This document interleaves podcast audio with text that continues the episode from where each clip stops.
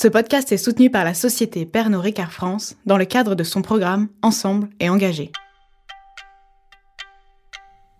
Si son nom peut nous faire penser à une fameuse sauce au beurre bien connue de nos bistrots, l'homme incarne le pire qu'a pu nous proposer le libéralisme économique au XXe siècle. Il n'est pas le seul, mais ça reste une belle performance. Grand-oncle du fondateur de Netflix Mark Randolph, mais surtout neveu de Sigmund Freud, il est probablement l'être humain à avoir le plus exploité une filiation. Si vous avez forcément déjà creusé son affiche de propagande, enfin de recrutement, I Want You avec l'oncle Sam vous pointant du doigt, sachez qu'il est également l'inventeur du fameux petit déjeuner à l'américaine Bacon and Eggs. Le tout sans jamais avoir mis un pied dans une cuisine ni demander un vrai avis médical. Habile mais surtout diabolique, ce grand méchant a également réussi à faire fumer des cigarettes aux femmes du monde entier, en commençant par les suffragettes, sous couvert de combats féministes et d'émancipation. Ces théories autour des relations publiques et plus récemment des stratégies publicitaires sont regroupées dans un ouvrage mythique mixant la sociologie, psychanalyse, économie et étude des médias. Sans lui donc, pas de traces d'Octave Parangou, le héros de 99 francs, ni de slogan de Jacques Seguela, et encore moins de Mad Men sur petit écran. Mais qui est donc cette éminence grise dont certaines méthodes révolutionnaires de propagande ont influencé autant en période de guerre pour manipuler les foules qu'en temps de paix pour nous faire acheter plus de lessive. Qui est donc ce not so good personnage?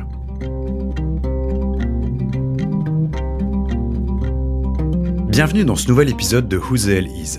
Si on a plutôt l'habitude de vous présenter des personnes qu'on a un peu zappé d'écouter, mais dont les idées d'hier pourraient changer le monde aujourd'hui, dans cet épisode, on fera tout le contraire. On prend le problème à l'envers, avec une personnalité pas super connue toujours, mais qui a sûrement été bien trop écouté. Je vous demande de vous arrêter. Je vous demande de vous arrêter. Alors si vous pensez que les relations publiques sont une nouvelle telenovela mexicaine et que le lobbying est le 52e État américain, laissez-moi vous présenter Edward Bernays.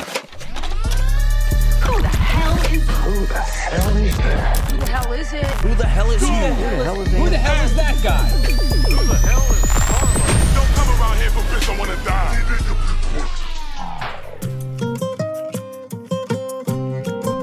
Je m'appelle Victor Saliba, vous êtes bien sur So Good Radio, et pour ce nouvel épisode de Who the Hell Is, partons à la rencontre du très cynique et controversé, mais pour autant brillant, Edward Bernays.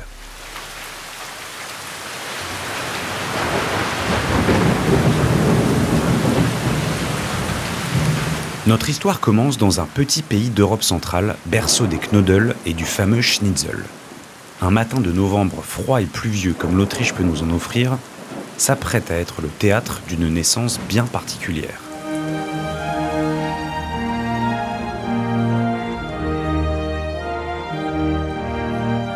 Nous sommes le 22 novembre 1891. Annie Bernays et Anna Freud sont en train de déguster un délicieux strudel au café central de Vienne lorsque le petit Edward se décide à venir au monde. Tout ça une semaine après la naissance d'Erwin Rommel de l'autre côté de la frontière. Sale semaine pour le monde et le XXe siècle.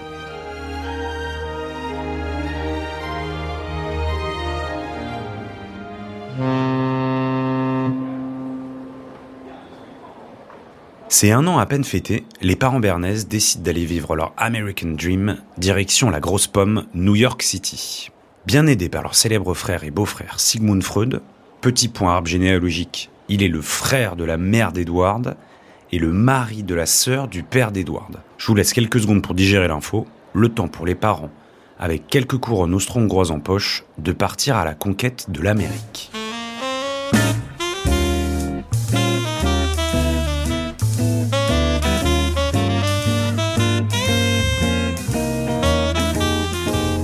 Son enfance est paisible et plutôt aisée au sein d'un milieu de commerçants bourgeois et d'un New York en pleine effervescence. Son père, Elie Bernays, est marchand de grains, tandis que sa mère, Anna Freud, est écrivaine et homonyme de sa fameuse nièce psychanalyste.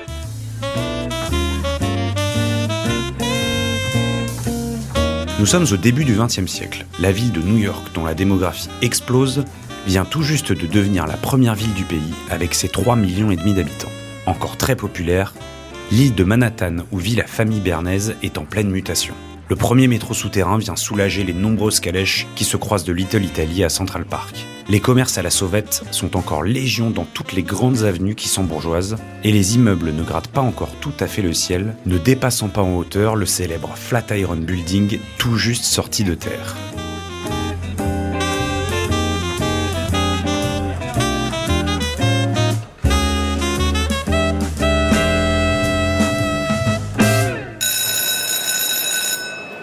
Dans une ville où les gangs gangrènent certains quartiers et les banquiers en contrôlent d'autres, le petit Edward fréquente lui les écoles privées new-yorkaises pour garçons de Greenwich Village puis de Hell's Kitchen, notamment la célèbre Dwight Clinton High School qui doit son nom au fameux maire et gouverneur du début du 19e siècle. Pour Edward Bernays, ce n'est donc pas le patronyme qu'il a en héritage, mais bien la filiation avec son illustre oncle Sigmund Freud.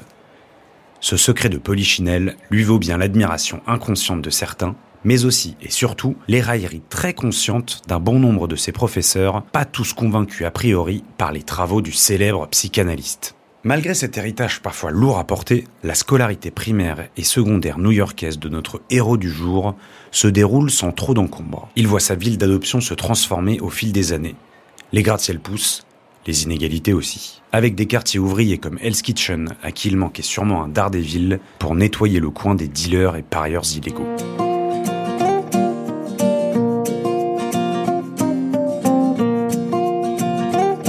Mais alors que la prohibition n'a pas encore pointé le bout de son nez et que son duvet d'ado se transforme petit à petit en moustache bien fournie, une passion pour les graines, atavisme familial oblige, et la pression parentale poussent le jeune Edward vers des études d'agriculture à l'université. Direction le nord de l'État de New York et la bien plus tranquille ville d'Ithaca pour une licence à la Cornell University. Diplômé en 1912, il décrit ses trois années d'études comme bien ennuyeuses pour lui mais lui permettant de réaliser une chose. Hors de question de reprendre le business de son père dans le commerce de grains et de matières premières. Un petit stage de fin d'études dans le cabinet du daron lui permet de définitivement confirmer cette intuition. Bon, une quête de sens en début de carrière qu'on pourrait juger très positive en soi, mais attendez la suite pour en juger.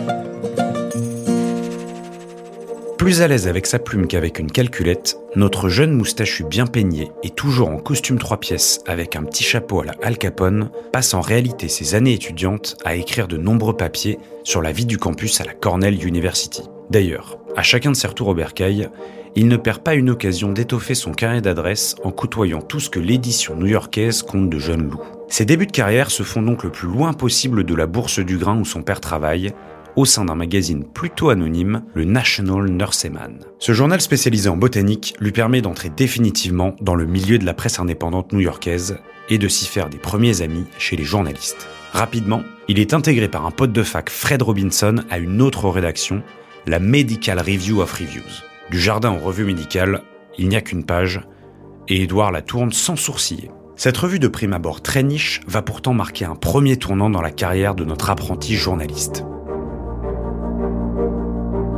Nous sommes en février 1913, en pleine conférence de rédaction de la Medical Review of Reviews. D'habitude assez calme, voire ennuyeuse, cette dernière voit Fred Robinson et Edward Bernays débattre vivement autour d'une critique dithyrambique, rédigée par Edward, au sujet d'une pièce de théâtre tout juste écrite, mais non encore jouée, portant sur le monde médical. Cette pièce, c'est Damage Goods, un récit poignant racontant l'histoire d'un homme atteint de la syphilis, cachant sa maladie à sa femme qui mettra au monde un enfant également atteint de cette même maladie. La pièce met sur la table deux tabous énormes pour l'époque, les MST et les méthodes de santé publique pour les prévenir. Sans surprise, l'article ne reçoit pas un bon accueil des lecteurs, mais a le mérite de faire sortir le canard de sa mare. Plus surprenant même, l'acteur Richard Bennett, équivalent de Brad Pitt en notoriété et Jean-Luc Mélenchon pour le faciès, contacte Edouard car il souhaite reprendre la pièce dans un théâtre new-yorkais. Son problème? Aucun financement ni soutien du public ou encore des théâtres. C'est alors qu'Edward va inventer et développer un type de campagne de relations publiques jamais observé jusque-là. Son plan? Se servir de la notoriété de Richard Bennett et la crédibilité du journal pour y adosser un fonds de recherche. Le Sociological Fund Committee est né. Son objectif? Produire cette pièce et faire accepter au public une idée qu'il rejette de prime abord. Ce plan bien ficelé qu'Edouard Bernays met en place est ni plus ni moins qu'une campagne de marketing d'influence déguisée qui serait débunkée en quelques clics par la twittosphère aujourd'hui. À l'époque, tout le monde n'y voit que du feu. Et les adhésions se font en masse dès les premiers jours. Son pari est réussi, la pièce est financée et le public est au rendez-vous. À seulement 21 ans, Édouard Bernays vient de réinventer les relations publiques. Mais alors, à quoi correspond donc ce concept presque magique qu'il semble avoir sorti de terre? À quoi pourrait-on comparer aujourd'hui cet hybride alliant journalisme et bonne vieille réclame? Je suis allé demander à David Collomb, professeur agrégé d'histoire et de géographie à Sciences Po Paris et auteur de nombreux livres sur le sujet, de nous en dire un peu plus sur sa genèse et son impact. Les relations publiques sont nées à la fin du 19e siècle, lorsque les évolutions des sociétés industrielles ont rendu nécessaire pour les entreprises de communiquer directement avec leur public et non plus seulement par l'intermédiaire de journalistes ou de journaux, de sorte qu'une industrie nouvelle est née qui se donnait pour objet d'être l'intermédiaire entre les industries et le grand public. Édouard Bernays est un personnage tout à fait original qui euh, a la particularité d'être le double neveu de Sigmund Freud par son père et par sa mère et qui s'est orienté vers le monde des relations publiques et de la publicité pendant la Première Guerre mondiale. Mais je dirais que son succès tient en grande partie à sa longévité. Il est mort à plus de 100 ans, il a enterré tous ses détracteurs, et c'est quelqu'un qui, au-delà de ses très nombreux clients, a eu un client principal, lui-même. Donc il y a chez lui une forme d'ambivalence. Il n'est pas un être fondamentalement malveillant, mais il s'agit d'un être qui considère que la publicité, la propagande, est amorale, totalement étrangère à la morale, que la fonction qui est la sienne est de servir les intérêts de ses clients quels qu'ils soient. Euh, Bernays n'était pas tant un théoricien qu'un praticien, c'est-à-dire qu'il mettait en œuvre un certain nombre de principes tirés de sa connaissance de la pensée de son oncle ou tirés de son intérêt plus large pour l'évolution des technologies de l'époque ou euh, d'un certain nombre de savoirs scientifiques. De sorte que ce qui a fait le succès de Bernays, c'est euh, la mise en œuvre très concrète de techniques qui ont fait leurs preuves et qui effectivement continuent d'être utilisées aujourd'hui. Il a su aussi et peut-être surtout euh, saisir que la publicité ne devait pas tant reposer sur la promotion du produit que sur la modification plus profonde de l'acte d'achat. Cette affaire Damage Goods a bel et bien lancé sa carrière. Face à un tel succès, Edward Bernays ne peut plus revenir en arrière. À lui désormais de développer son réseau et trouver de nouveaux clients. Et lorsqu'un publiciste américain propose ses services de propagande grand public dans son propre pays, il y a toujours un russe intéressé pas très loin.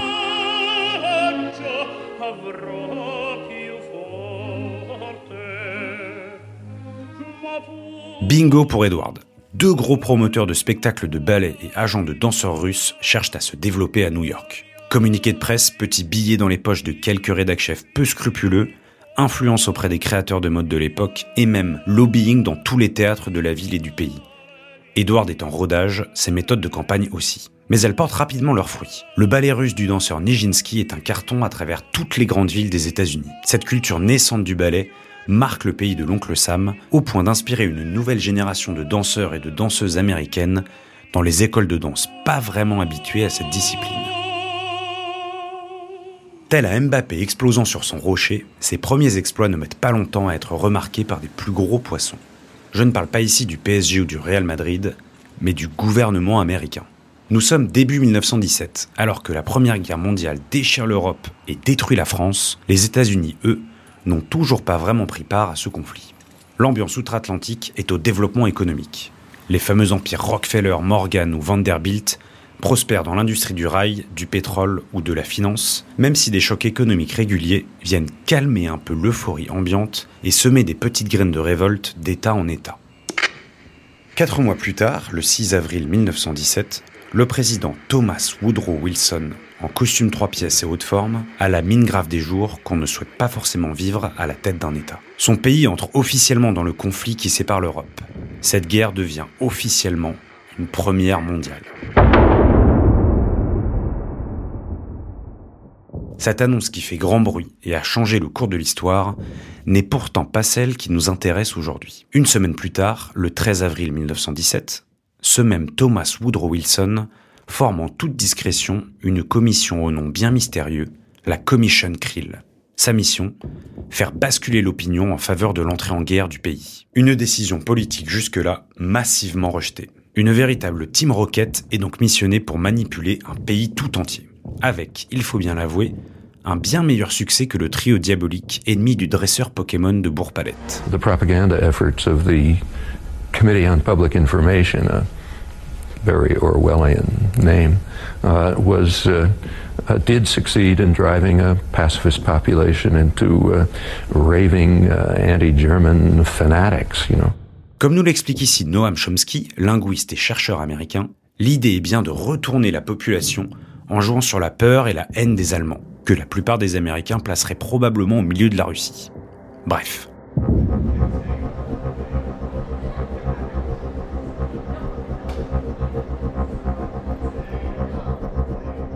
De son vrai nom, la Commission on Public Information, qui rappelle les plus belles heures du ministère de l'Information, la Commission Krill est composée de profils divers et variés. Journalistes, intellectuels, publicistes ou même chercheurs tous sont choisis pour leur capacité à mettre en place et porter haut la propagande gouvernementale.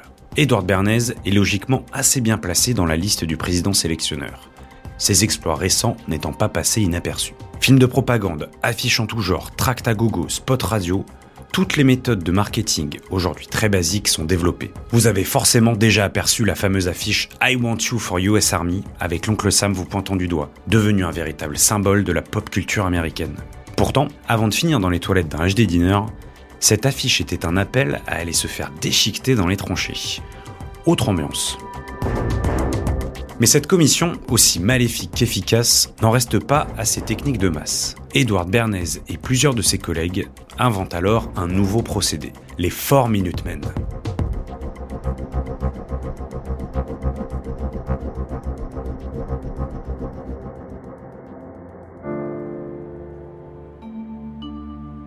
Véritables hommes sandwich parlant, ces 4 Minute Men sont recrutés pour leur position et leur notoriété dans leur communauté respective. Du directeur d'école au restaurateur bien en vue, en passant par l'ingénieur père de famille et président du syndic de son immeuble, tous sont formés et recrutés pour un même objectif, répéter et diffuser un discours complètement formaté. Leur méthode est radicale et extrêmement efficace. Se lever soudainement dans un lieu public en y prenant la parole à travers un poème, un discours ou une chanson, faisant valoir plus ou moins directement le point de vue gouvernemental, ou appelant même parfois carrément à la haine de l'ennemi allemand. Un peu l'équivalent d'un influenceur de télé-réalité à Dubaï faisant la promo d'un site de dropshipping. Il ne comprend pas tout, mais il est payé pour. Avec près de 117 000 morts en un peu plus d'un an de combat, les États-Unis payent un lourd tribut. Mais Edward et sa Commission Krill, eux, en sortent indemnes et grands vainqueurs. La Commission Krill a l'effet d'un ballon d'or sur le CV d'un footballeur pour notre grand méchant du jour. Et si d'aucuns pourraient penser que la fin de la guerre représente une baisse d'activité pour Edward Bernays, c'est bien l'inverse qui va se passer.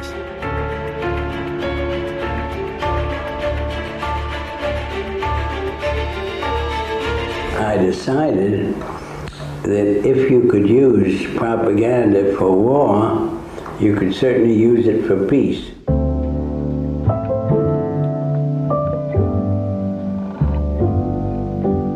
Probablement un peu plus transparent dans ses dernières années de vie, il détaille ici clairement la volonté de recycler ses méthodes de propagande de guerre. Intimement convaincu que l'opinion publique est toujours malléable, pourquoi se priverait-il d'employer les techniques développées en temps de guerre en des temps de paix, même pour l'achat d'un barrique de lessive? Il passe alors d'autoproclamer directeur de publicité à conseiller en relations publiques, sur le modèle du conseiller juridique dont les industriels ne pouvaient pas se passer à l'époque. Edward monte alors même le Bureau des relations publiques. Sur un marché où ses anciens camarades de la Commission Krill le talonnent, il se démarque par sa capacité à théoriser, développer de grands principes et ne pas se limiter à quelques coups d'éclat. Sans oublier une de ses forces principales, appliquer des techniques de réclame à sa propre personne, quitte à en faire trop, et s'appuyer sur son atout majeur, son oncle. Avec une double filiation freudienne, la psychologie a une place extrêmement importante dans sa vie. Une véritable philosophie qu'il développe d'ailleurs dans son ouvrage majeur et désormais mythique, Propaganda. Sorti en 1927, ce livre qui développe une véritable approche scientifique et technique de l'utilisation de la propagande, pour quelque cause que ce soit, le suivra toute sa vie et deviendra une Bible pour bon nombre de stratèges, chefs d'entreprise et même d'État. Il faut dire que c'est probablement la meilleure carte de visite qu'un publicitaire puisse se faire. Faire un carton en librairie avec un livre qui parle de son boulot, repasse à LinkedIn. De retour en pleine Roaring Twenties, ces années 20 où l'Amérique et le monde occidental sont à la fête. Plus de guerre, des voitures fortes pour tout le monde, et pour Edward, une moustache toujours aussi impeccablement taillée qui détourne l'attention de ses tempes où deux golfs se font de plus en plus profonds.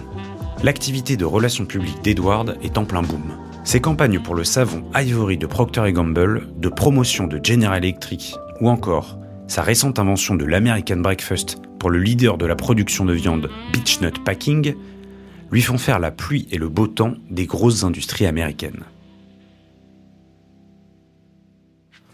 Uh, excuse me. I think this might be Gatorade or something. I was just looking for some regular water. Water? Yeah. You mean like in the toilet? What for? Uh,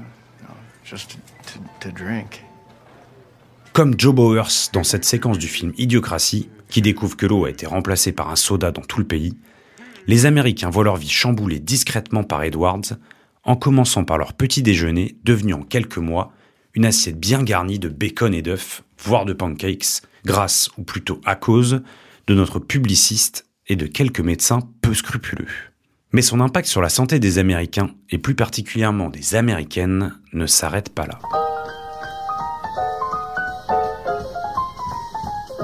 Nous sommes en 1929, alors qu'une grande partie de la population s'apprête à essuyer de terribles pertes avec le fameux jeudi noir de Wall Street, tout le pays groove pour le moment sur Ain't Misbehaving de Louis Armstrong.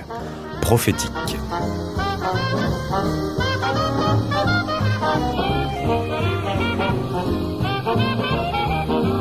Edward célèbre lui ses 7 ans de mariage avec sa femme, conseillère spéciale et militante féministe Doris E. Fleshman. Couple bourgeois new-yorkais résidant dans le encore très cosmopolite Manhattan, notre duo s'apprête à vivre un nouveau tournant de la carrière d'Edward Bernays.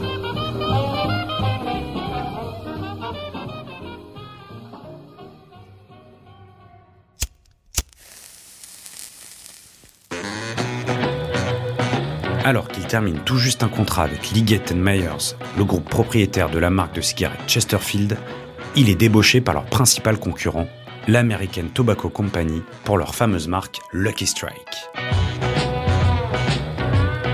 Son PDG, George Washington Hill, veut s'attaquer à un tabou mondial et à l'époque intouchable, le tabac chez les femmes. Pas bête le George, ça fait quand même 50% de marché potentiel en moins. La première stratégie du Dr Bernays est simple. Fumer une cigarette coupe la faim et remplace un encas, une sucrerie ou toute autre gourmandise impactant la très importante silhouette des femmes. Premier succès.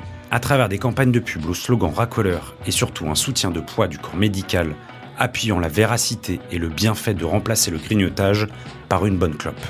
Les ventes explosent.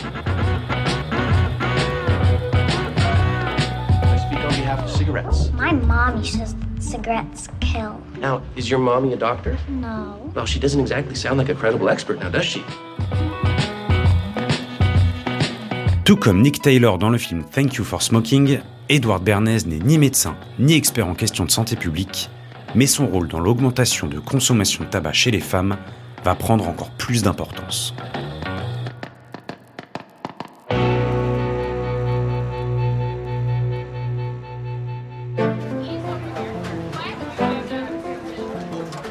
Après cette première campagne fructueuse, si je puis dire, Edward passe la seconde.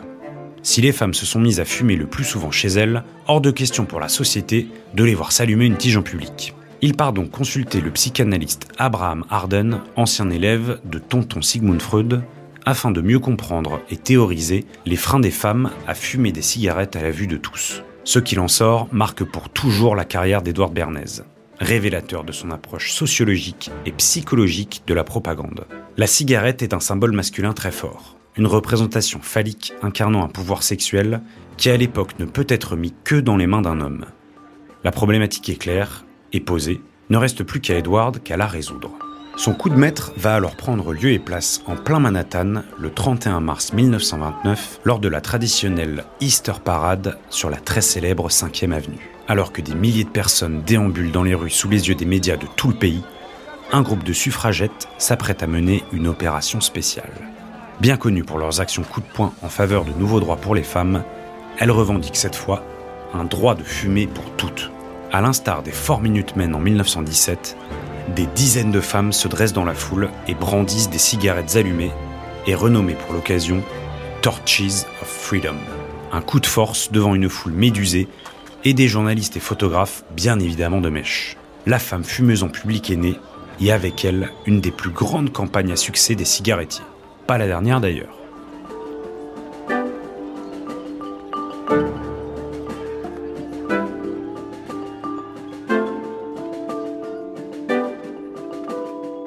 Car l'industrie du tabac est gourmande, mais Edward et leur histoire d'amour professionnel va se consumer sur plusieurs décennies. On notera des changements de couleur de paquet suivant les modes, mais aussi et surtout la dite mode influencée par les couleurs de paquet et les gros chèques des patrons des marques de clopes à ceux des créateurs de vêtements.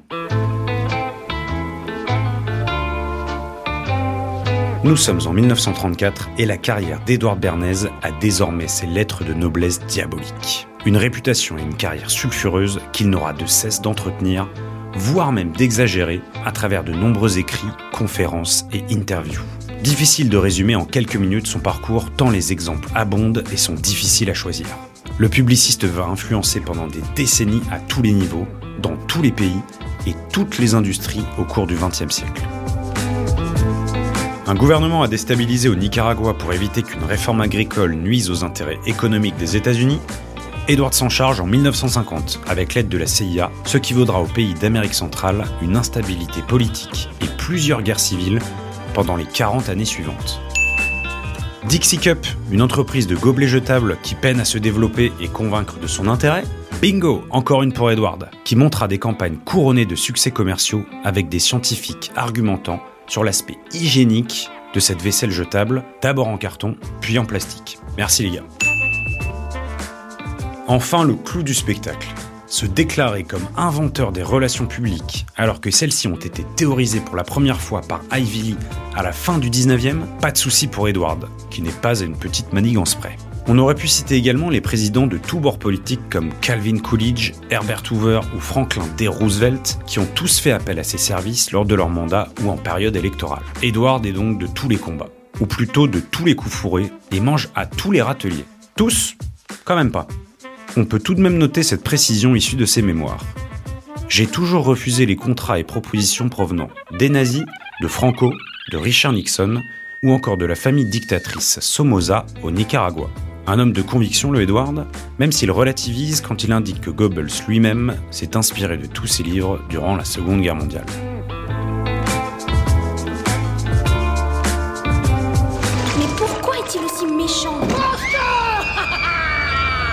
Si la publicité est désormais présente partout et le public bien conscient de son impact, les théories d'Edward autour de la propagande plus généraliste sont toujours aussi actuelles. Fausses informations dans les vrais médias, influenceurs peu scrupuleux qui pullulent sur les réseaux, éditorialistes et soi-disant leaders d'opinion dont la porosité semble de plus en plus importante, la liste est longue et le questionnement autour des différentes vérités revendiquées par de nombreux politiques pas vraiment rassurant. Dans ce gros fouillis médiatique dans lequel nous vivons, je suis allé demander à Luke Wise, fondateur de l'agence de communication The Good Company, si après avoir mis un sacré bazar, la publicité et les relations publiques pouvaient finalement se rattraper un peu.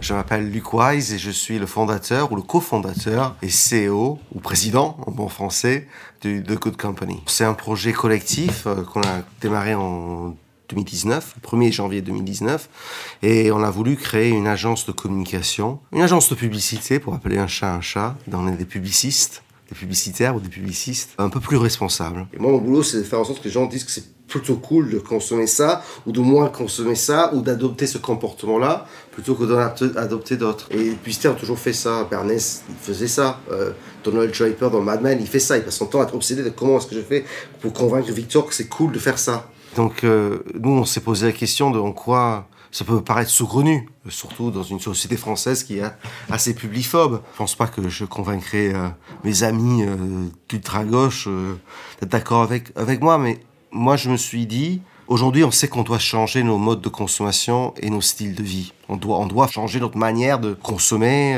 de, de changer un peu ce qui est cool ou pas cool. Et on peut continuer à faire la promotion de, de modes de vie qui sont injustes ou insoutenables.